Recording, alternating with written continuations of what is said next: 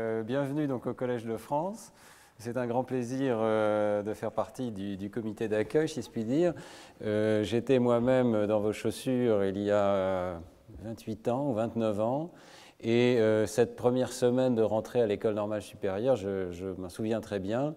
C'est un moment extraordinairement excitant où on découvre toute la liberté qu'on peut avoir. J'espère que l'école normale est restée, je crois, cet espace de liberté totale où, dans mon cas, j'étais rentré en mathématiques et une semaine après, je faisais de la psychologie dans un laboratoire. Donc, euh, euh, je voulais commencer par vous dire euh, à quel point vous devez vous sentir libre.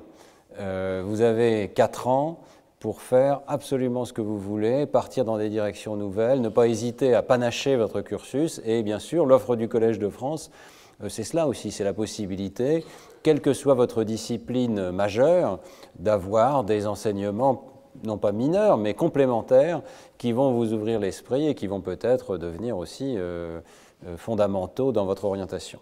Alors euh, voilà pour l'introduction générale. Maintenant, je voudrais dire, je vais vous parler de, la lecture et du cerveau et des recherches qu'on mène à Neurospin.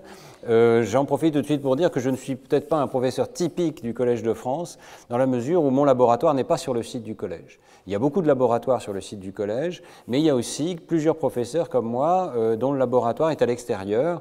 Et en l'occurrence, j'ai une jolie photo ici du centre Neurospin qui est à Saclay sur le plateau, euh, à quelques 20 km d'ici, je crois, euh, un grand laboratoire fondé par le commissariat à l'énergie atomique euh, pour étudier le cerveau humain avec des machines extrêmement diverses.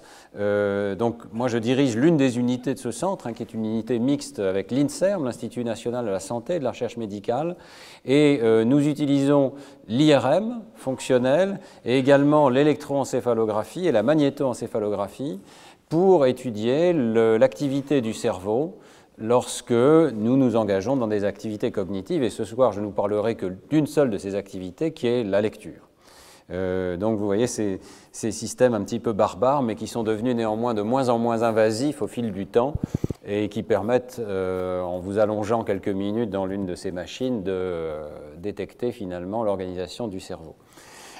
Je commence tout de suite par une image très simple qui nous a été euh, donné il y a quelques années par des collègues de MIT avec cette méthode donc, de magnétoencéphalographie. Ce que vous voyez ici, c'est un hémisphère gauche euh, humain. Il n'a pas l'air très humain parce qu'il a été déplissé par ordinateur, comme si on l'avait gonflé de manière à ce qu'on voit toute la surface du cortex, alors que normalement ici tout ça ce sont des plis très complexes. Et euh, en superposition, on voit l'activité électrique euh, des neurones de chaque région reconstruite, hein, c'est une image reconstruite, lorsque vous voyez un mot. Un mot apparaît sur un écran, vous le lisez. Et alors, vous voyez que l'activité cérébrale se déroule très rapidement, c'est pourtant le film est ralenti. Elle va commencer à l'arrière du cerveau, je vais le rejouer une nouvelle fois. Elle va se propager dans la voie ventrale et donc vous voyez, ça commence ici, et puis ensuite on a cette explosion très tardive d'activité. Premier point élémentaire, même une activité très simple comme celle de lire un mot est toujours le fait d'une collection de réseaux euh, d'air cérébral. Euh, il y a un enchaînement d'activation, ce n'est pas une aire qui évidemment implémente la lecture. La lecture est une activité complexe où le cerveau passe d'un code à un autre. Alors euh, voilà un schéma de la manière dont on commence de manière très approximative hein, à décomposer ce que vous venez de voir. D'abord, comme n'importe quel objet visuel, un mot qui euh, atterrit sur votre rétine va être traité dans le cortex occipital, à l'arrière de la tête, où euh, se trouve l'air visuel primaire et les aires visuelles secondaires qui vont traiter n'importe quelle euh, entrée visuelle, qu'il s'agisse d'un visage, d'un objet, d'un mot. Ensuite, et là c'est une découverte plus récente avec Laurent Cohen et d'autres collègues dans le monde, nous avons contribué à montrer qu'il y a une région bien particulière qui va s'activer dès que l'objet en question est une chaîne de caractères, une chaîne de lettres pour des personnes qui sont alphabétisées comme vous et moi. Euh, c'est ce qu'on a appelé l'ère de la forme visuelle des mots. Euh, dans mon livre plus grand public, j'ai appelé aussi la boîte aux lettres du cerveau, c'est-à-dire c'est une région qui concentre notre connaissance des lettres et des combinaisons de lettres. Et ensuite, il y a cette explosion d'activités très complexe. Vous avez vu qu'on est encore en train de décomposer. Hein. Euh, toutes ces régions sont bien attestées, mais leur fonction exacte n'est pas bien connue. On sait simplement qu'il y a un grand réseau qui s'intéresse principalement à l'articulation, la prononciation des mots, reconstruire la, manière dont on pourrait les entendre. Et puis un deuxième grand réseau qui s'intéresse au sens des mots et à la manière dont ces mots se composent pour former des phrases. Et euh, donc, lorsque vous lisez un mot, vous êtes capable à la fois de retrouver la prononciation et de retrouver le sens. Ce sont deux grandes voies de lecture, si l'on peut dire. Alors, ce qui est intéressant, c'est que les régions en orange et en vert ne sont pas uniques à la lecture, dans la mesure où vous allez également pouvoir les activer lorsque vous entendez du langage, euh, donc par la modalité auditive aussi bien que par la modalité visuelle. Et euh, on peut dire donc que euh, apprendre à lire consiste à accéder par la vision aux aires du langage parlé. Les aires du langage parlé sont déjà en place chez l'enfant lorsqu'il apprend à lire, et en fait, la grande invention de la lecture, c'est d'avoir inventé une modalité complètement inattendue pour présenter le langage. Il y a certainement une évolution du cerveau pour le langage parlé. Il y a eu sans doute plusieurs centaines de milliers d'années qui ont permis euh, aux réseaux cérébraux de s'ajuster au langage parlé, mais pour le langage écrit, c'est une invention très récente, euh, quelques milliers d'années seulement. la génétique de notre cerveau ne s'est certainement pas adaptée à cette évolution, et donc euh, c'est en quelque sorte du bricolage cérébral. Nous avons inventé une manière de réutiliser des chemins de notre cerveau, de recycler des chemins de notre cerveau. Donc, euh, j'en profite pour vous montrer une image intéressante et aussi une spécificité, je dirais, du laboratoire. nous sommes capables de faire des images du tout petit enfant. Vous voyez ici ce petit cosmonaute euh, qui est équipé d'un casque anti-bruit, parce que la machine fait un peu de bruit, qui est inséré dans un siège spécial qui va rentrer dans l'IRM, qui est compatible avec l'IRM. Et ce petit bébé, éveillé, hein, ou alors euh, en train de s'endormir, va écouter sa langue maternelle.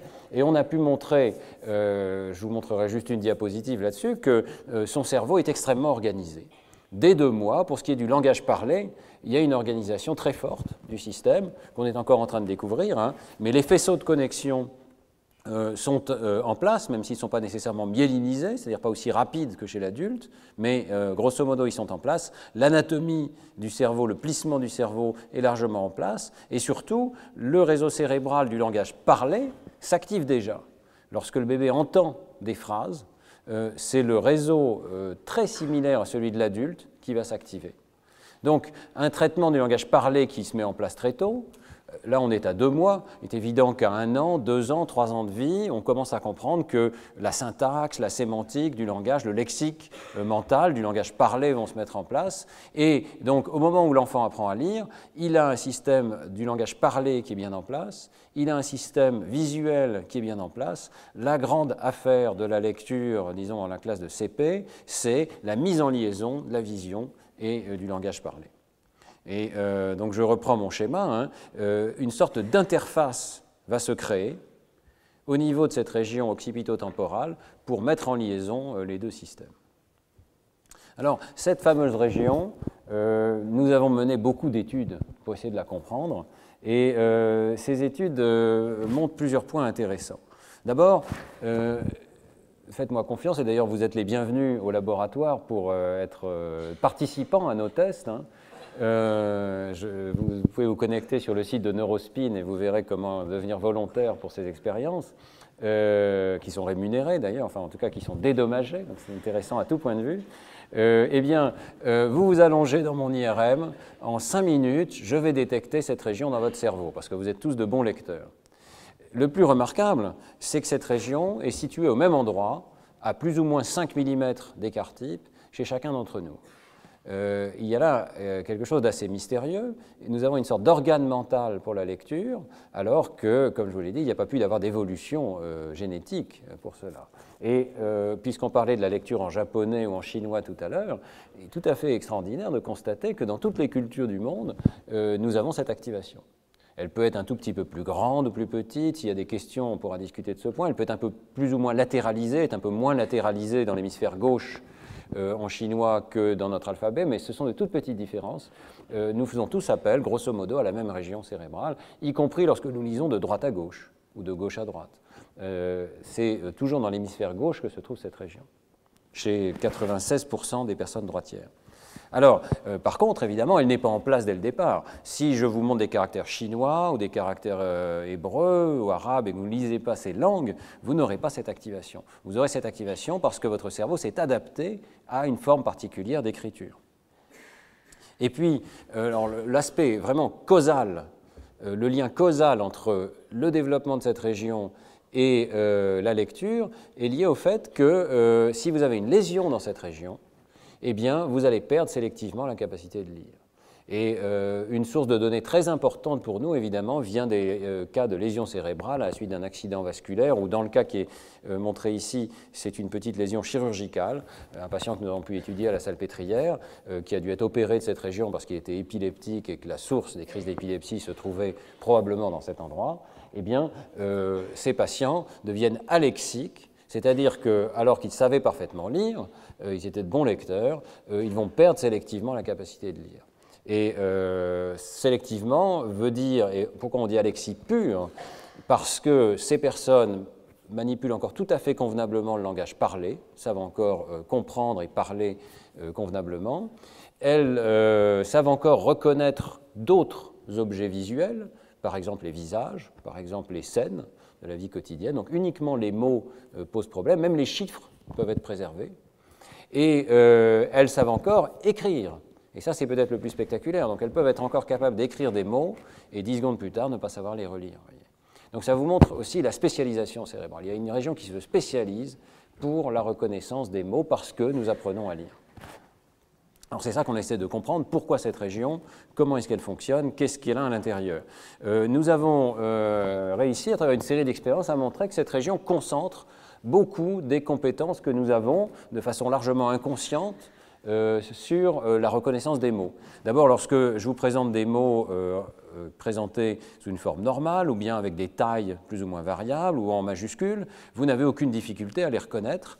Cette région réalise l'invariance perceptive qui vous permet de reconnaître les mots quelle que soit leur forme. Et même s'ils sont présentés sous une forme particulière. D'abord, j'attire votre attention sur le fait que ce n'est pas du tout trivial, parce que si vous regardez de près ces mots, vous regardez la lettre R, elle n'a pas du tout la même forme en minuscule et en majuscule. Vous n'avez plus du tout conscience, mais votre cerveau a appris euh, une sorte d'appariement très arbitraire, en fait, entre des minuscules et des majuscules. Et même si on mélange les deux, euh, vous continuez à être capable de les lire, ce qui montre au passage que la forme, le contour du mot, la forme globale du mot n'a aucune importance hein, dans ce processus de lecture. Le cerveau s'abstrait de la forme. Euh, alors, par ailleurs, le cerveau n'est pas juste aveugle à des différences. Euh, il est aussi très sensible à des différences extrêmement petites. Par exemple, ici, entre les mots de et doux, dont la prononciation et le sens sont complètement différents, à la distance où vous êtes, c'est probablement au tout départ très peu de neurones de haute résolution dans votre cortex visuel qui sont capables de faire cette différence. Elle est amplifiée parce que vous avez appris à lire. Euh, nous sommes sensibles à l'agencement des composants qui fait que euh, les lettres trèfles, si je les réarrange vont devenir le mot reflet, et nous avons pu montrer que cette région discrimine euh, les euh, combinaisons de lettres qui permettent de distinguer ces mots. Et enfin, cette région a acquis un sens des régularités orthographiques. Si je vous montre ce mot, vous devinez que la lettre qui est en dessous, c'est un O, c'est le mot collège. Si je vous montre cette chaîne de caractères, vous ne pouvez absolument pas deviner parce que c'est aléatoire. Et notre cerveau a acquis les statistiques euh, qui font qu'on se doute qu'entre un C et un O dans un mot qui ressemble à collège, c'est sans sans doute le O qui est caché. Alors, nous menons toutes sortes d'expériences euh, au laboratoire pour donc scanner des personnes alors qu'elles sont dans une activité cognitive. Et je voudrais vous raconter plus particulièrement l'une d'entre elles, qui est une publication récente et importante, euh, où nous avons essayé de faire une carte globale de tout ce qui change dans le cerveau lorsque vous apprenez à lire. Et pour ce faire, l'idée était extrêmement simple, mais compliquée en pratique. Hein. On s'est dit, il faut recruter d'une part des personnes euh, alphabétisées, lettrées, comme vous et moi, mais aussi, et ça c'est beaucoup plus rare, scanner des personnes totalement illettrées, qui ne sont jamais allées à l'école, euh, pas illettré dans le sens où on pourrait euh, le dire d'une manière routinière, c'est-à-dire on dit il y a 15% d'illettrés en France, ça veut dire des illettrés fonctionnels qui n'ont jamais vraiment su lire correctement ou qui ont oublié comment lire. Mais ici, je vais vous parler de personnes non alphabétisées qui ne sont jamais allées à l'école simplement parce qu'il n'y avait pas d'école dans leur environnement et dont le cerveau donc n'a pas reçu cette transformation. Et euh, nous avions beaucoup de questions à poser dans cette situation. D'abord, donc comment le système visuel est changé par la lecture. Que fait cette fameuse région de la boîte aux lettres du cerveau avant que nous apprenions à lire? Est-ce qu'elle est silencieuse ou bien est-ce qu'elle travaille euh, dans un autre domaine? Est-ce que nous ne faisons que gagner ou bien peut-être est-ce que nous perdons un petit peu parce que nous envahissons notre cortex avec des représentations culturelles pour la lecture? Et pouvons-nous induire les mêmes changements à l'âge adulte? Si nous avons une personne qui n'est jamais allée à l'école, mais qui a appris à lire, euh, comme beaucoup de ces personnes illettrées, euh, sur le tas ou bien avec des cours du soir, parce que c'est utile pour trouver un métier, est-ce que nous trouverons les mêmes changements à l'âge adulte?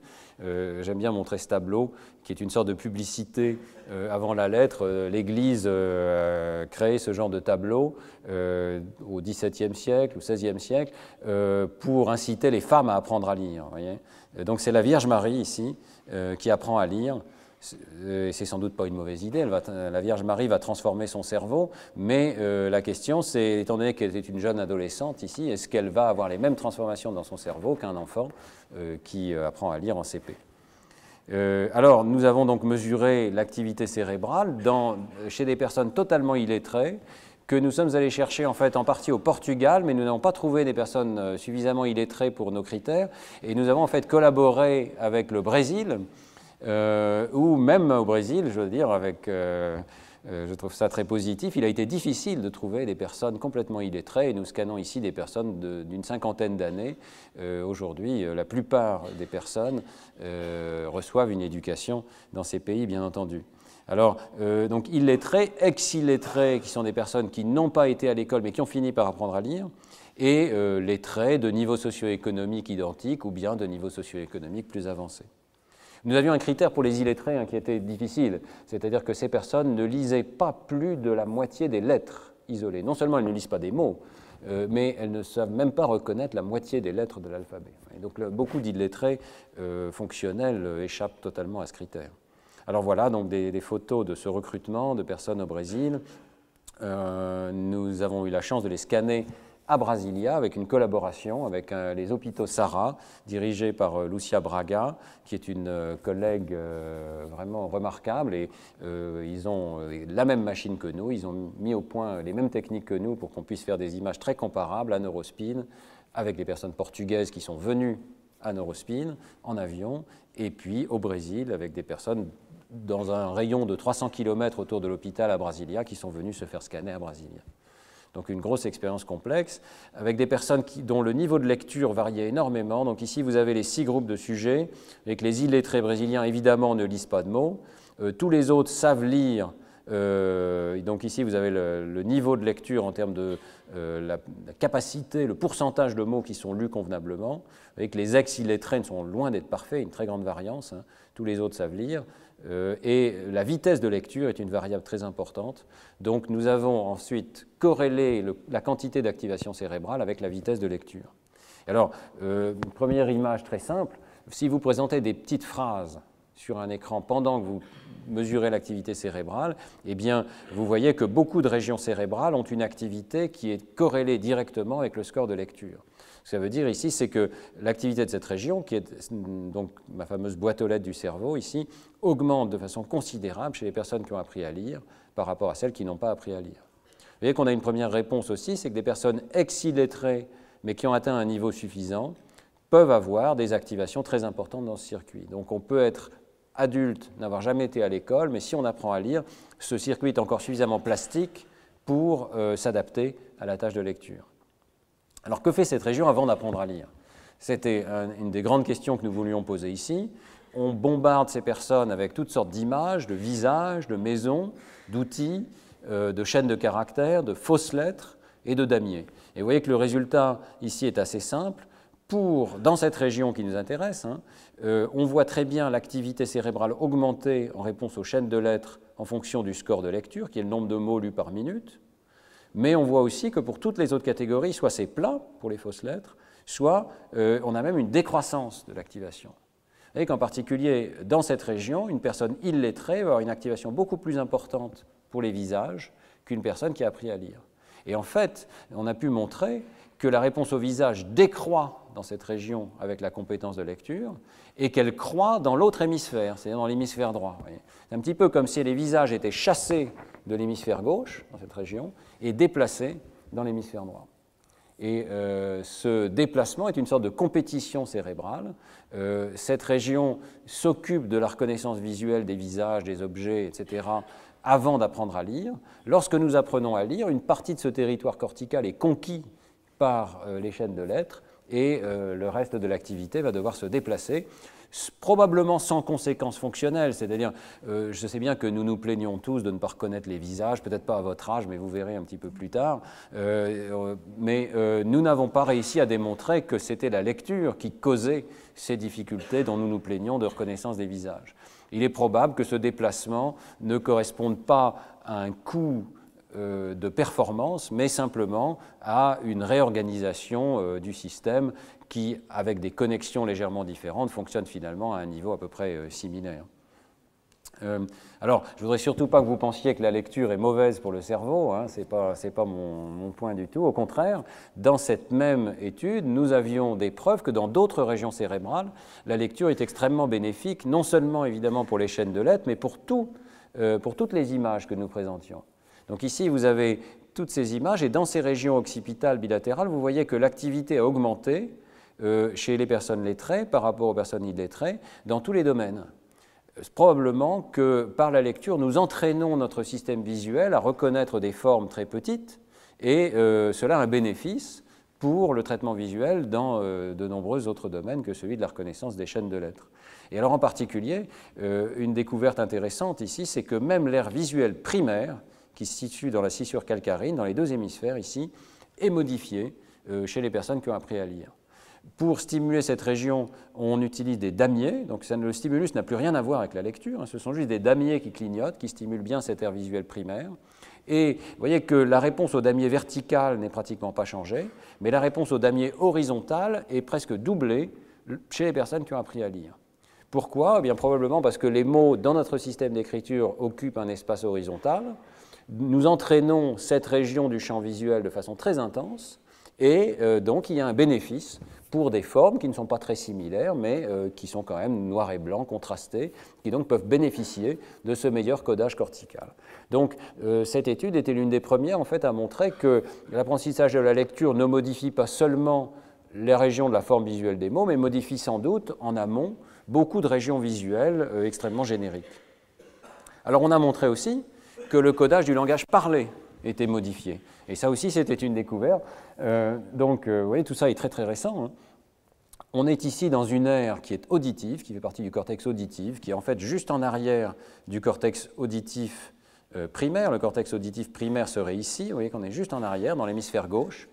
Et là encore, l'activation de cette région est doublée, presque, chez les personnes qui ont appris à lire, mais cette fois-ci en réponse au langage parlé. Vous voyez que cette région ne s'active pas au langage écrit, ou pas beaucoup, elle ne s'active pas pour les damiers, elle s'active lorsque vous entendez du langage, mais parce que vous avez appris à lire, probablement dans un code alphabétique, son activité est augmentée. Eh bien, euh, nous pensons que cette région correspond à un codage phonologique de la parole. Parce que vous avez appris à lire, vous avez détecté et euh, recodé la présence de traits élémentaires, euh, de sons élémentaires dans le flux de parole, qui sont les phonèmes. Une personne qui est illettrée n'entend pas la présence des phonèmes dans une série euh, de sons de parole. Elle peut entendre les syllabes. Les personnes illettrées savent manipuler les syllabes. Mais pour ce qui est d'entendre les phonèmes, savoir qu'il y a le même peu dans pas et dans ap, par exemple, ou dans pas et dans pi et dans po, eh bien cela est le résultat en partie de l'alphabétisation. Et une personne illettrée n'a pas ce qu'on appelle la conscience phonologique, c'est-à-dire la capacité de manipuler euh, les phonèmes sélectivement, par exemple d'enlever la première lettre, ou plutôt le premier son euh, d'un mot et de jouer un jeu où quand on donne Paris, il faut répondre Harry, quand on donne Londres, il faut répondre Ondre, etc. Enlever le premier son est le résultat d'un apprentissage euh, de la lecture. Vous voyez que la lecture transforme profondément toute une série de régions cérébrales. Hein. Alors, est-ce que l'anatomie même du cerveau est modifiée lorsque nous apprenons à lire? Ici, je vous ai montré jusqu'à présent des résultats fonctionnels, c'est-à-dire que l'activité du cerveau change en réponse à des visages ou à des chaînes de caractères. Nous avons aussi des moyens assez fins maintenant de regarder l'anatomie du cerveau, et ici est illustrée une méthode qui s'appelle l'IRM de diffusion, qui euh, permet de mesurer les faisceaux euh, corticaux de substances blanches dans le cerveau vivant. Et que le cortex est connecté par des grands faisceaux de connexion. Et pour les voir, une technique a été inventée qui consiste à regarder la diffusion moléculaire des molécules d'eau. les tissus biologiques sont pleins d'eau, l'eau a un mouvement brownien, et ce mouvement brownien est contraint par les membranes biologiques. Donc vous imaginez que dans un grand faisceau de câbles, qui est essentiellement une bonne métaphore de cette substance blanche qui contient des connexions corticales, eh bien l'eau va diffuser de manière euh, essentiellement bloquée dans le sens perpendiculaire aux fibres, mais par contre elle va pouvoir diffuser dans le sens longitudinal aux fibres. Et donc en mesurant à quel point l'eau est capable de diffuser, ce qu'on est capable de faire avec l'IRM, eh bien on arrive à mesurer quelque chose comme la direction des fibres dans le cerveau.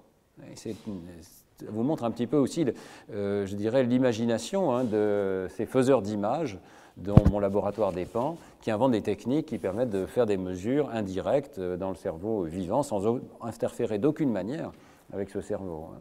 Euh, donc ici, c'est un petit peu, si vous voulez, on reconstruit les connexions cérébrales.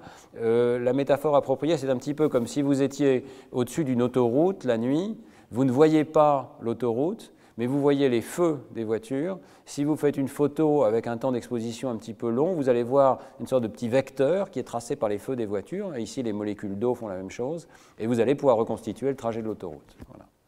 Alors, nous pouvons faire cette mesure très facilement maintenant, en quelques minutes, euh, avec des précisions différentes suivant qu'on prenne 5 minutes ou 15 minutes, mais disons très vite. Et nous avons mesuré donc différents faisceaux de connexion chez euh, nos personnes, euh, illettrés, ex-illettrés et lettrés.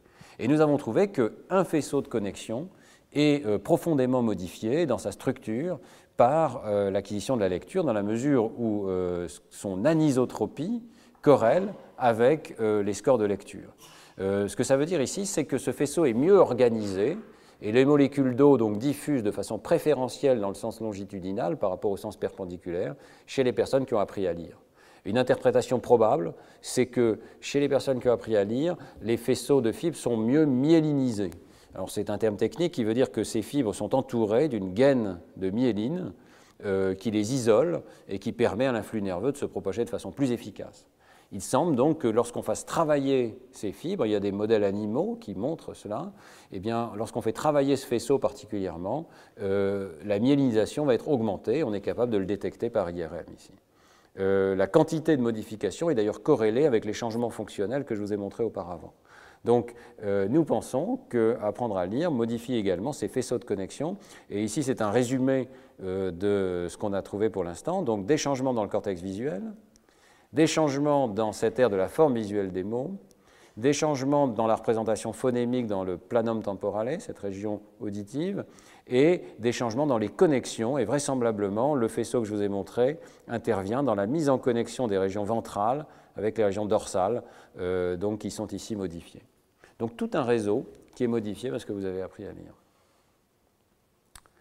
Euh, on est en train d'essayer de confirmer ces résultats par l'imagerie de l'enfant. Alors là encore, je vous ai montré au départ l'imagerie du bébé. Euh, l'imagerie du jeune enfant, euh, contrairement à ce qu'on pourrait penser, n'est pas beaucoup plus facile, mais euh, grâce à une machine qu'on appelle l'aimant à zéro Tesla, que vous voyez ici, c'est-à-dire ce n'est pas un aimant, c'est une, une, boîte en bois qui ressemble à un aimant, qui permet d'entraîner les enfants à la machine.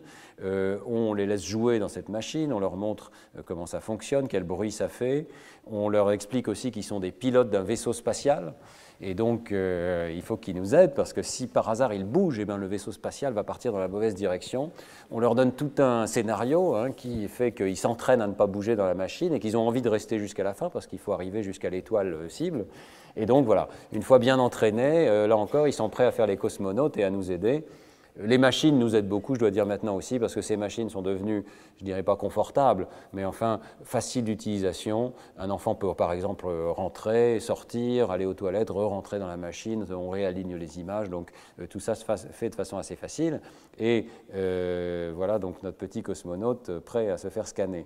Alors, très rapidement, les changements dans le cerveau de l'enfant confirment dans une grande mesure euh, ce qu'on a pu observer chez l'adulte. C'est-à-dire que euh, si vous prenez un enfant de 9 ans euh, qui a appris à lire, vous voyez ici très nettement qu'il y a une région qui est apparue, qui est apparue au sens fonctionnel du terme, c'est-à-dire qu'elle s'est mise à répondre au mot écrit, plus qu'à d'autres types de stimuli. Et vous voyez que d'autres régions sont spécialisées pour les visages, pour les maisons, pour les damiers, etc.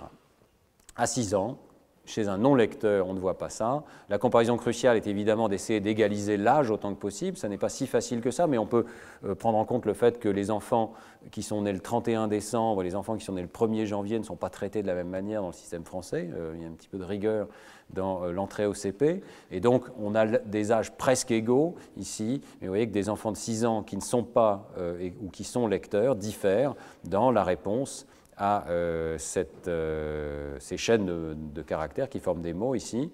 Également, on voit apparaître cette organisation pour les visages qui euh, s'organise à peu près à cette époque-là. un mot sur des enfants dyslexiques qu'on a pu scanner. on a recruté ici une vingtaine d'enfants dyslexiques. C'est un travail qui est réalisé par l'équipe de mon épouse, Ghislaine de Lambert. Et vous voyez que là encore, cette fois-ci à âge égal, à 9 ans, eh des enfants qui sont des mauvais lecteurs dyslexiques n'ont pas la même organisation fonctionnelle, non seulement pour les mots, mais aussi pour les visages. Vous voyez que euh, les mots écrits ne se sont pas mis en place dans cette région de l'hémisphère gauche, et les visages ne se sont pas déplacés autant qu'ils l'auraient dû dans l'hémisphère droit.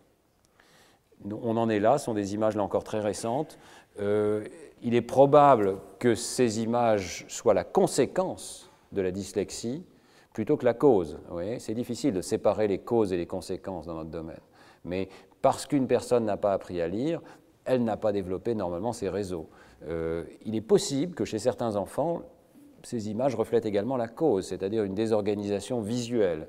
Mais en réalité, on pense que chez la plupart des enfants dyslexiques, la cause ultime n'est pas un problème visuel, mais c'est un problème phonologique c'est-à-dire une difficulté à comprendre les différences, euh, à entendre les différences entre les phonèmes du langage euh, précocement.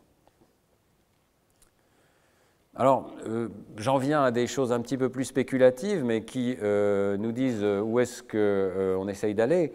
Nous aimerions comprendre comment les mots sont codés.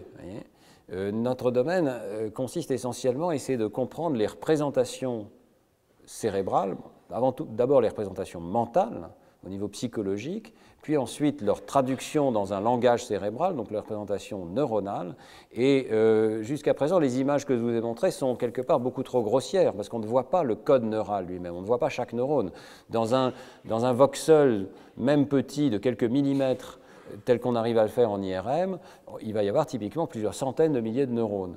Donc euh, nous essayons d'imaginer et de reconstruire dans des modèles informatisés le code neuronal des mots. Alors, euh, comment essayer de le comprendre?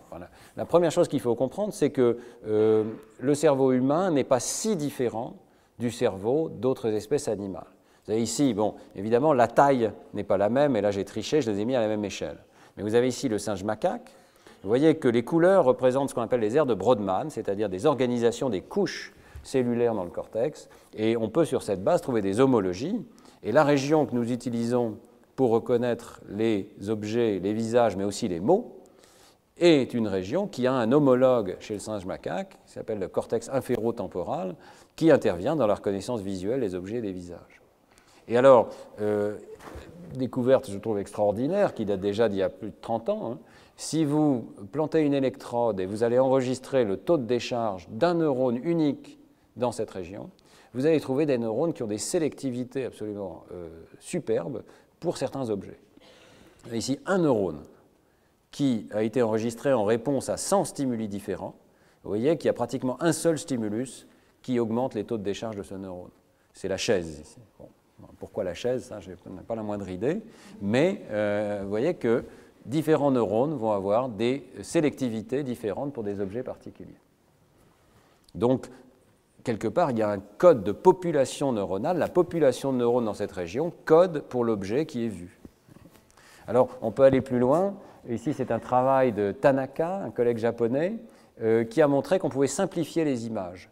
Et souvent, on peut trouver des traits élémentaires de l'image qui continuent de faire répondre les neurones au moins aussi bien, sinon mieux qu'au départ. Vous voyez, par exemple, vous pouvez prendre euh, un neurone qui répond à une image d'une main, et vous allez trouver qu'en fait, il répond aussi bien à trois rectangles qui sont organisés dans l'espace comme ça.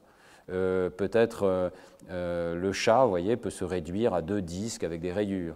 Euh, ça, je, pointe toujours vers ce neurone ici. C'est visiblement une découverte un petit peu aléatoire. Ici, euh, on voit que le neurone répond au chercheur japonais en blouse qui tourne le dos à l'animal. Donc, j'imagine très bien, on est en train d'enregistrer un neurone, l'expérimentateur tourne le dos et le neurone se met à, décharger. Eh bien, on peut réduire la réponse de ce neurone à un rond noir au-dessus d'un rond blanc un petit peu plus gros. Euh, donc, tous ces neurones ont des préférences et c'est un modèle ici sur la droite, mais il semble bien que ces préférences soient organisées sous forme d'une organisation spatiale sur le cortex. Et on trouve déjà chez le singe des neurones qui répondent à des formes géométriques qui ne sont pas si éloignées de celles de nos lettres. Vous voyez qu'on va trouver des neurones qui répondent à un T, ou un Y, ou un epsilon, ou un rond, ou un O, une étoile, etc. Et pourquoi? Eh bien, sans doute parce que ces formes élémentaires euh, forment comme une espèce d'alphabet qui nous permet de reconnaître les scènes visuelles autour de nous. Si vous arrivez à reconnaître euh, cette scène ici, c'est parce que les intersections vous fournissent des informations très précieuses. Par exemple, une intersection en T vous permet de dire qu'il y a une surface devant une autre. Et lorsqu'il y a un T dans une image, il est très probable, et le système visuel semble exploiter cette information, qu'il y ait une surface qui en cache une autre. Alors, euh, on a pu montrer, par exemple, que cette information est utilisée par le système visuel. Euh, si on efface ces jonctions, vous voyez qu'il n'est pas facile du tout de reconnaître ces objets, alors que si je vous montre juste les jonctions, et les autres traits sont effacés, vous arrivez à les reconnaître, je pense. voilà les objets de départ. Et nous avons montré effectivement que la lecture fait appel à ce système-là. Donc, non seulement la forme de nos lettres rappelle la forme de ces traits élémentaires qui forment un alphabet neuronal, mais si on efface ces traits des lettres, eh on a plus de difficultés à reconnaître les mots. Donc, euh, notre hypothèse actuellement, c'est qu'il y a une hiérarchie de représentation neuronale. Euh, on voit ici cette hiérarchie, c'est le singe macaque, qui permet par exemple de reconnaître des visages parce que ce système s'adapte pour extraire, par apprentissage, hein, pour extraire les traits pertinents qui, euh, de façon hiérarchique, permettent de reconnaître la totalité de l'objet. Si vous arrivez à reconnaître un visage, et le visage d'une personne particulière, c'est sans doute parce qu'à un niveau d'en dessous, vous avez des neurones qui reconnaissent les différents éléments de ce visage, par exemple la région des yeux. Il y a des neurones qui sont attestés, qui, ont cette préférence. Et en dessous, d'autres neurones qui répondent à des traits élémentaires du visage euh, et éventuellement des traits élémentaires de l'image. Vous si on part du bas vers le haut, vous allez avoir un système informatique euh, qui simule ce comportement, qui est capable de reconnaître des visages sur cette base.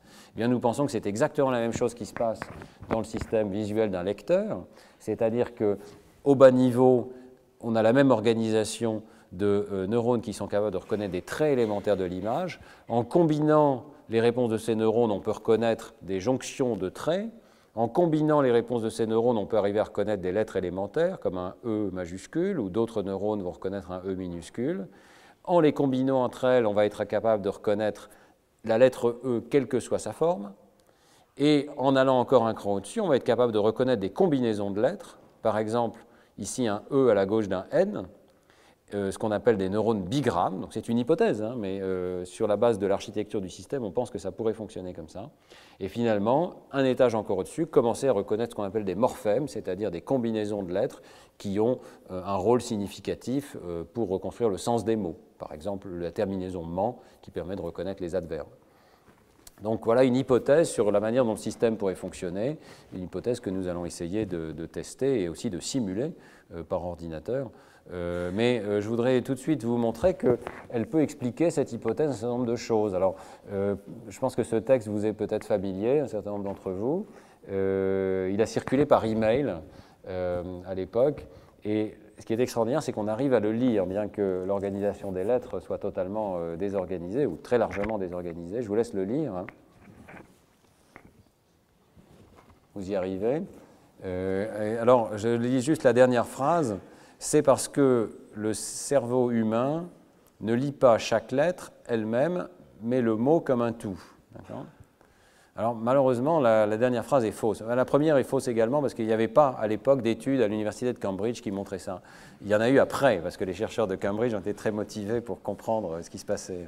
Mais euh, la dernière phrase est fausse, c'est-à-dire ce n'est pas que votre cerveau n'utilise pas les lettres. Au contraire, d'ailleurs, l'astuce ici, c'est que la première lettre et la dernière lettre sont conservées et les lettres du milieu sont mélangées. Et euh, en conservant la première lettre et la dernière lettre, en fait, ça veut dire que les paires de lettres sont préservés dans un ordre à peu près correct. Euh, donc la première lettre est toujours à la gauche, la dernière est toujours à la droite, c'est-à-dire que les bigrammes sont préservés. Et en fait, on peut montrer, les travaux de Jonathan Granger en particulier à Marseille, montraient que euh, ce type de phénomène dépend de la proportion de bigrammes qui sont préservés, donc de paires de lettres qui sont dans le bon ordre dans le stimulus.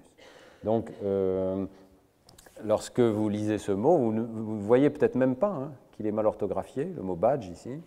Euh, eh bien parce qu'un bigramme est inversé. Donc ce type d'expérience purement psychologique, comportementale, sans imagerie, euh, enfin d'expérience évidemment un peu plus formalisée que ce que je vous présente ici, peut permettre aussi de tirer des inférences sur la manière dont le système fonctionne. Alors je vais terminer simplement en euh, vous montrant un petit mystère que nous avons contribué à expliquer euh, sur cette base, cette idée d'un recyclage neuronal de circuits anciens euh, dans l'évolution et partagé chez tous les primates. C'est un phénomène que vous avez sûrement rencontré, qui est l'écriture en miroir et la lecture en miroir. C'est-à-dire des enfants, souvent très jeunes, au moment où ils commencent à écrire et à lire leurs tout premiers mots, souvent c'est leur prénom, mais pas toujours, se mettent à écrire de la droite vers la gauche. Et là, vous avez un gamin euh, qui est le fils d'une amie euh, qui a écrit son prénom Léon de la droite vers la gauche. Euh, un autre exemple, c'est toujours en italien, mais ça existe dans, toutes les cultures. vous avez ici un enfant qui a écrit Théodore ti voglio bene. Alors, vous avez une lettre sur deux qui est de la gauche vers la droite ou de la droite vers la gauche. Il se trouve que c'est la manière dont on écrivait dans la Grèce antique c'est ce qu'on appelle le boustrophédon, c'était un mode d'écriture euh, acceptable. Boustrophédon, ça veut dire comme le bœuf qui euh, laboure un champ, comme va le bœuf. Ça veut dire qu'on euh, va de la droite à gauche, de la gauche vers la droite, parce que c'est le parcours finalement continu de la page. Et alors, pourquoi est-ce qu'un enfant réinvente un système comme celui-là? Eh bien, on peut le comprendre si on réfléchit que nous avons hérité d'un mécanisme d'invariance visuelle qui permet cette reconnaissance en miroir. Donc, avant même d'apprendre à lire, nous reconnaissons des visages, et on peut montrer en fait dès la première année de vie chez l'enfant, hein, et nous généralisons en miroir, de la gauche vers la droite. Sans doute parce que dans le monde naturel, cette inversion gauche-droite euh, préserve finalement beaucoup d'invariance. Hein. Il y a très peu de phénomènes dans le monde naturel qui dépendent d'une inversion gauche-droite. Donc là, vous reconnaissez la même personne, alors que la projection sur votre rétine est complètement différente, mais une opération dans votre cerveau restaure cette invariance et reconnaît qu'il s'agit de la même personne. Évidemment, lorsqu'on lit, c'est tout à fait inapproprié. Euh, nous avons un système qui est orienté de la gauche vers la droite, et nous avons certaines lettres, comme le D et le B, euh, qui euh, sont différentes alors qu'elles sont des images en miroir l'une de l'autre. Alors, on peut montrer en fait que ce stade en miroir, ce moment où l'enfant fait des inversions dans l'écriture et aussi dans la lecture, survient chez tous les enfants. Ce n'est pas du tout un phénomène pathologique, ça n'a rien à voir d'ailleurs avec la dyslexie, comme on a pu le dire euh, à un moment. Euh, c'est un phénomène normal qui est lié au fait que le cerveau de l'enfant comprend une organisation qui est héritée de son évolution et qui n'est pas tout à fait appropriée pour la lecture. Voyez qu'ici, le test est très simple. Euh, pour une fois, vous avez le droit de le faire à la maison, hein, c'est rare qu'on dise ça en science. vous prenez un gamin de 5 ans ou de 6 ans, vous lui demandez d'écrire son prénom. Mais l'astuce, c'est qu'il doit écrire son prénom à côté du point noir, d'accord? Alors quand c'est à gauche de la page, il n'y a pas de problème. Quand c'est juste au bord de la page à droite, là, il y a un problème. Vous voyez qu'il euh, faut imaginer que la page s'arrête ici, ou bien alors il y a une, droite, une ligne ici au milieu qui coupe la page. Vous voyez que, euh, alors, la fille ici, la plus âgée, je crois qu'elle a 6 ou 7 ans, euh, s'est débrouillée, elle a commencé un petit peu à gauche, puis elle a écrasé toutes les lettres pour que ça rentre. alors celle, c'est sa sœur qui est juste un tout petit peu plus jeune, elle n'a eu aucun problème, elle a juste écrit de la droite vers la gauche. Alors, lorsque vous faites ce test, ce n'est pas un test génial, mais enfin, ce sont quand même des données, et que euh, pratiquement tous les enfants de 5 à 6 ans vont faire des erreurs d'écriture en miroir. Donc, c'est un phénomène générique. Et en fait, il s'efface progressivement à mesure que l'enfant apprend à lire, devient un expert. Et au passage, un mot sur la dyslexie, c'est seulement si on trouve ce genre de phénomène chez un enfant de 9 ans, de 10 ans, qui est allé à l'école, si ça persiste pendant longtemps, qu'on va pouvoir parler de dyslexie à ce moment-là. J'ai certains enfants dyslexiques. Alors, au niveau neuronal, euh, il a été très bien montré qu'il y a des neurones qui ont euh, cette propriété d'invariance en miroir, même chez le singe. Donc euh, ici, c'est une étude tout à fait remarquable de Doris Tsao et son collaborateur qui font de l'imagerie cérébrale du singe macaque avec l'IRM, avec les mêmes méthodes qu'on utilise chez l'homme, et qui ont montré que lorsqu'on présente un visage, il y a toute une série de patchs, de secteurs qui répondent euh, au visage. Et si on enregistre avec des, électrodes les neurones dans chacune de ces régions, on voit des propriétés très différentes. En arrière, donc plus proche de l'aire occipitale, euh, de l'aire visuelle primaire, vous voyez qu'on trouve des neurones qui sont sélectifs pour une orientation. Ça veut dire qu'un neurone va répondre à ce profil, l'un de ces profils, et pas aux autres. Donc pas d'invariance. Très en avant, on va trouver des neurones totalement invariants, mais qui vont répondre à une personne donnée. Vous avez peut-être entendu parler, d'ailleurs chez l'homme ça a été identifié aussi, hein, de neurones qui répondent à une personne donnée. Par exemple, euh, ça a été montré pour euh, Jennifer Aniston. On se demande pourquoi les chercheurs vont chercher des stimuli euh, pareils, hein, stimulants. Mais voilà, donc vous avez des neurones particuliers à une personne donnée. Ce qui est remarquable, c'est qu'entre les deux, vous avez des neurones partiellement invariants. Et la plupart de ces neurones, dans cette aire intermédiaire, AL ici, ont cette propriété d'invariance en miroir. C'est-à-dire que s'ils répondent à un profil, ils répondent également au profil en miroir. Donc l'invariance en miroir est profondément inscrite dans notre cerveau. Alors euh, là, je vais passer un petit peu vite, mais nous avons pu montrer que chez l'homme qui a appris à lire, eh bien, cette invariance en miroir existe précisément dans le site de euh, l'ère de la forme visuelle des mots, qu'elle existe pour les objets, mais pas pour les chaînes de caractères. Donc pour les chaînes de caractères, on a modifié le traitement de cette région, mais essentiellement, on apprend à lire précisément avec une aire cérébrale qui reconnaît le mieux les images en miroir. Donc ce n'est pas tellement étonnant qu'on ait au départ des confusions chez l'enfant. Il essaye d'apprendre à lire avec un système qui lui dit littéralement qu'un B et un D, c'est la même chose. Il ne peut pas voir que ce n'est pas la même chose. Et pour lui apprendre que ce n'est pas la même chose, il faut qu'il entende que le son qu'on lui demande d'associer à ces lettres n'est pas le même, ou alors qu'il voit que le geste qu'on lui demande de faire n'est pas le même, et il peut briser la symétrie et désapprendre cette symétrie en miroir. Voilà. Alors, je crois que je vais m'arrêter là, c'est un petit peu long, mais euh, je voulais vous dire aussi que ces recherches, donc d'abord, j'ai essayé de vous montrer un petit peu, de façon aussi un petit peu humoristique, un panel de travaux en sciences cognitives. Les sciences cognitives sont cette discipline qui est très bien représentée à l'ENS. Vous avez un département d'études cognitives qui est remarquable et qui va donc depuis les études du comportement ou de la modélisation jusqu'à des études très fines de l'organisation cérébrale chez l'homme ou chez l'animal. Et euh, euh, ce qui m'intéresse aussi, c'est que ces études commencent à être pertinentes maintenant pour euh, avoir un échange avec les sciences de l'éducation. Donc j'espère progressivement que les sciences de l'éducation vont devenir un volet important des sciences cognitives, d'au moins plusieurs manières. Et je terminerai là-dessus. D'abord parce qu'elles nous montrent comment le cerveau de l'enfant est structuré. Nous héritons de notre évolution des réseaux cérébraux spécialisés. Je vous ai parlé de la lecture, mais j'aurais pu parler du nombre aussi, pour lequel il y a une prédisposition tout à fait particulière. Et donc, euh, de mon point de vue, un éducateur doit connaître l'état préalable de ce cerveau pour euh, s'adapter aux intuitions de l'enfant qu'il amène avec lui à l'école et pour les comprendre. Deuxièmement, il y a cette idée du recyclage neuronal, c'est-à-dire que nous apprenons en réorientant des systèmes cérébraux vers des systèmes de symboles culturels nouveaux, propres à chaque culture, et donc, la difficulté de l'apprentissage reflète souvent la quantité de recyclage neuronal nécessaire. On l'a vu dans le cas des images en miroir. Et puis, euh, les mécanismes généraux de l'apprentissage, de la lecture, euh, commencent à être connus de la lecture, mais aussi dans d'autres domaines. Il existe des algorithmes d'apprentissage qui sont suivis par notre cerveau.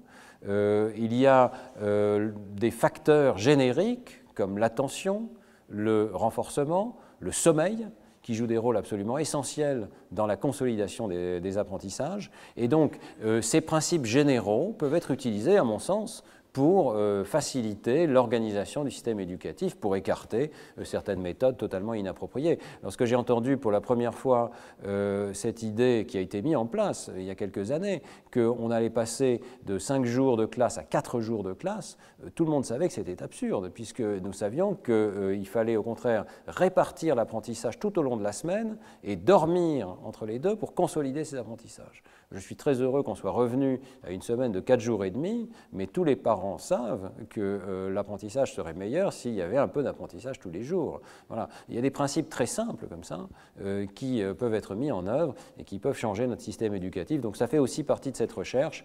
en scannant des jeunes enfants, ce n'est pas seulement pour comprendre le système, c'est aussi avec l'idée que nous allons peut-être un jour arriver à réformer, j'aime pas beaucoup ce terme, mais améliorer le système éducatif parce que nous comprendrons un petit peu mieux euh, le cerveau de l'enfant. Merci beaucoup euh, de votre attention.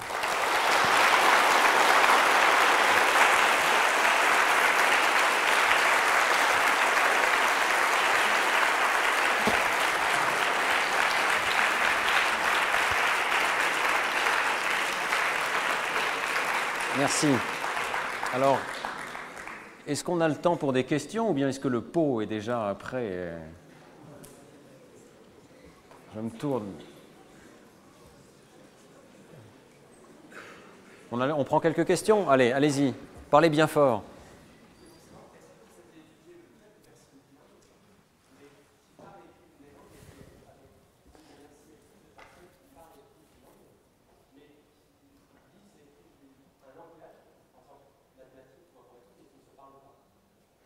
Euh, oui, ce sont de très très bonnes questions. On commence à faire ce genre d'études, mais on en est vraiment au tout début.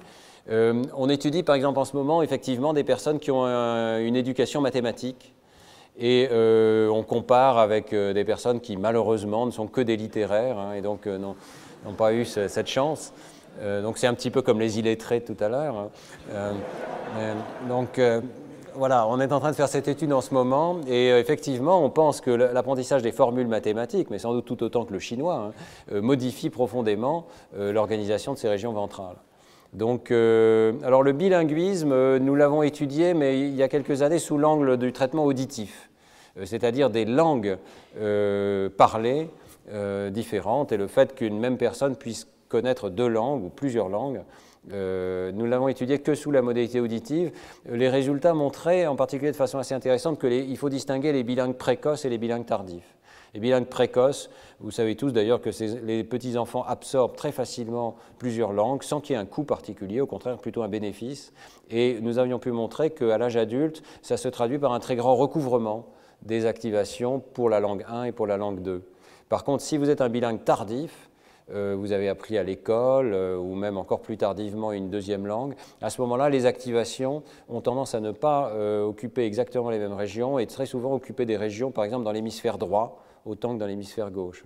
Donc comme s'il y avait un réseau vraiment dédié à l'apprentissage de la première langue, et s'il y en a une deuxième à la même époque on apprend les deux avec le même réseau, alors que tardivement, euh, on utilise des ressources extrêmement diverses, pas aussi spécialisées pour apprendre la deuxième langue.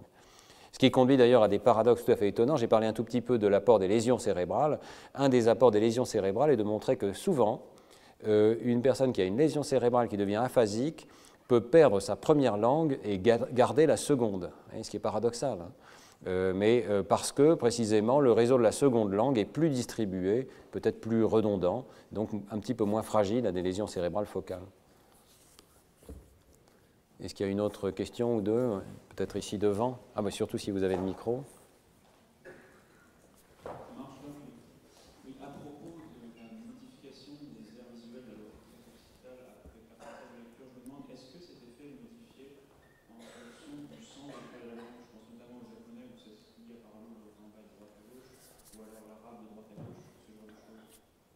Euh, alors là encore, euh, c'est une expérience en cours. ce qu'on peut dire pour l'instant, c'est que la région de la forme visuelle des mots est au même endroit chez tout le monde.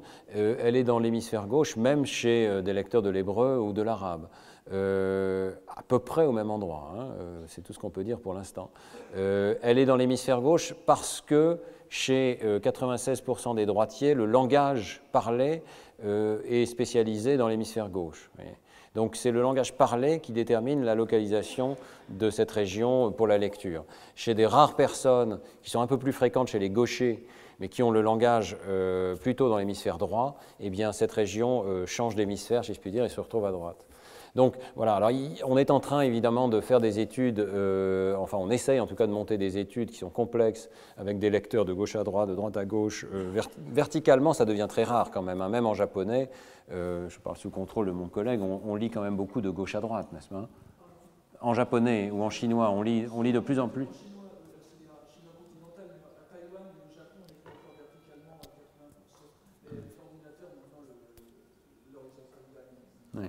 Donc le, contrôle devient de moins en moins pur.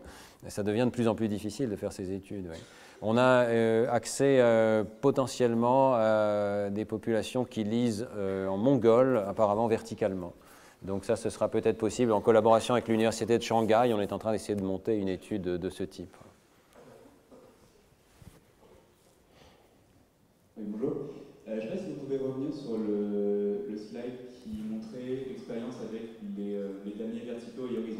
horizontaux selon les différents niveaux d'alphabétisation. Euh, je ne sais pas si j'ai bien interprété, parce que ça allait un peu vite euh, quand on voit les, les slides, mais j'ai l'impression que le groupe le plus alphabétisé avait des résultats très significativement inférieurs au groupe le deuxième moins, enfin le truc en vert foncé est très significativement en dessous du truc en bleu. Euh, oui, oui, oui. Très significativement, je ne sais pas, mais effectivement, ça fait. niveau de gens qui ont. Hum. Oui, c'est peut-être pas parfaitement organisé, oui, absolument.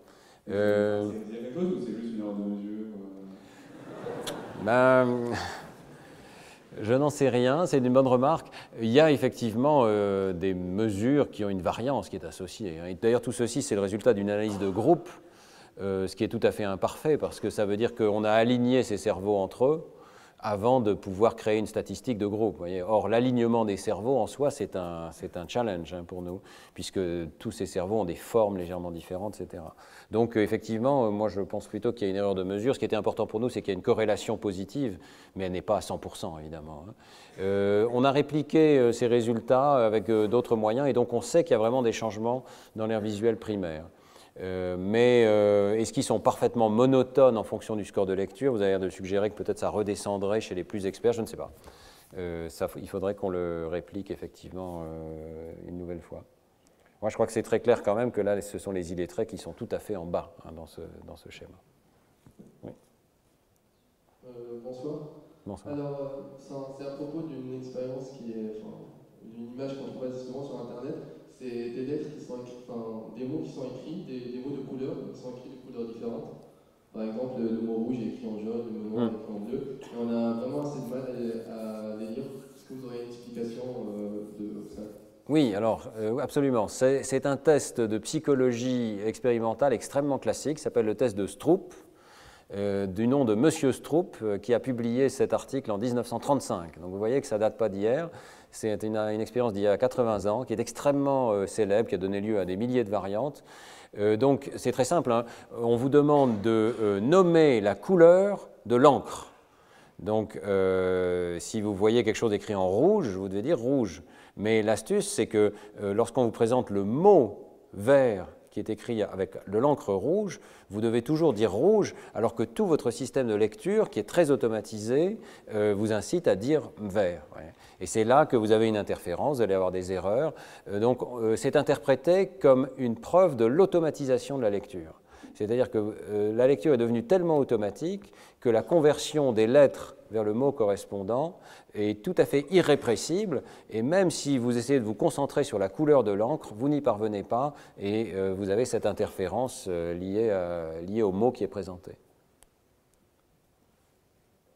Alors dans des expériences plus récentes encore, on a pu montrer que la lecture est tellement automatique qu'elle est non consciente. C'est-à-dire qu'on peut vous présenter un mot euh, de manière subliminale sans que vous en ayez conscience. Et une très grande partie de ces étapes de lecture, sinon l'ensemble, euh, va se dérouler à votre insu à l'intérieur de votre cerveau. Donc l'imagerie cérébrale permet aussi de détecter des activations cérébrales qui euh, ne sont pas perceptibles consciemment de la part du sujet lui-même.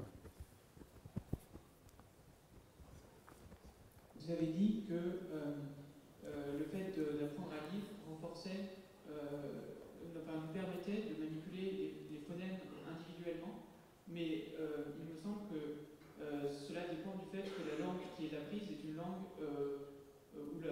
où l'écriture est, alphabétique. Si c'était mm. par exemple une langue comme le chinois où les, caractères sont des idéogrammes, enfin, on a parlé tout à l'heure, plus ou moins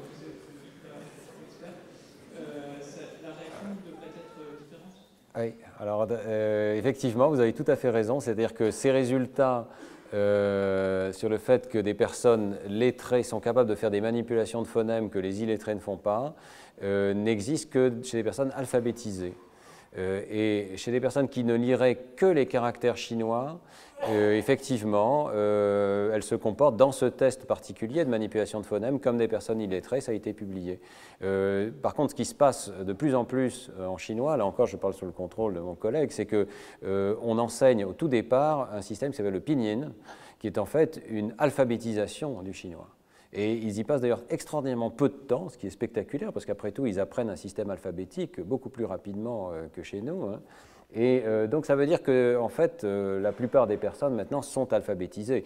Elles connaissent l'alphabet romain et elles connaissent le transcodage graphème-phonème, et donc elles, elles, ont à ce moment-là cette compétence phonologique comme vous et moi. J'avais une question sur lecture et capacité mémorielle. Est-ce qu'on a pu détecter une quelconque incidence euh, négative, j'entends, ou positive même, de la lecture sur la capacité mémorielle? Hmm. Alors, euh, positive, oui. contrairement d'ailleurs à ce que pensait, je crois que c'est Platon hein, qui discutait de, ce point, qui disait que la lecture allait avoir un effet dramatique sur les masses. Bon, euh, c'est le contraire, euh, mais il faut distinguer plusieurs systèmes de mémoire. Ce qui a été testé, c'est ce qu'on appelle la mémoire euh, à court terme, c'est-à-dire votre capacité, si je vous donne une chaîne de syllabes sans signification, comme malheureusement pour moi le, japonais de tout à l'heure, hein, si je vous demande de répéter euh, Shenamozebu, ça ne veut sûrement rien dire en japonais, eh bien l'empan de mémoire est beaucoup plus grand chez des personnes qui ont appris à lire. Et c'est peut-être lié à ces transformations dans les éruditives que je vous ai montrées tout à l'heure.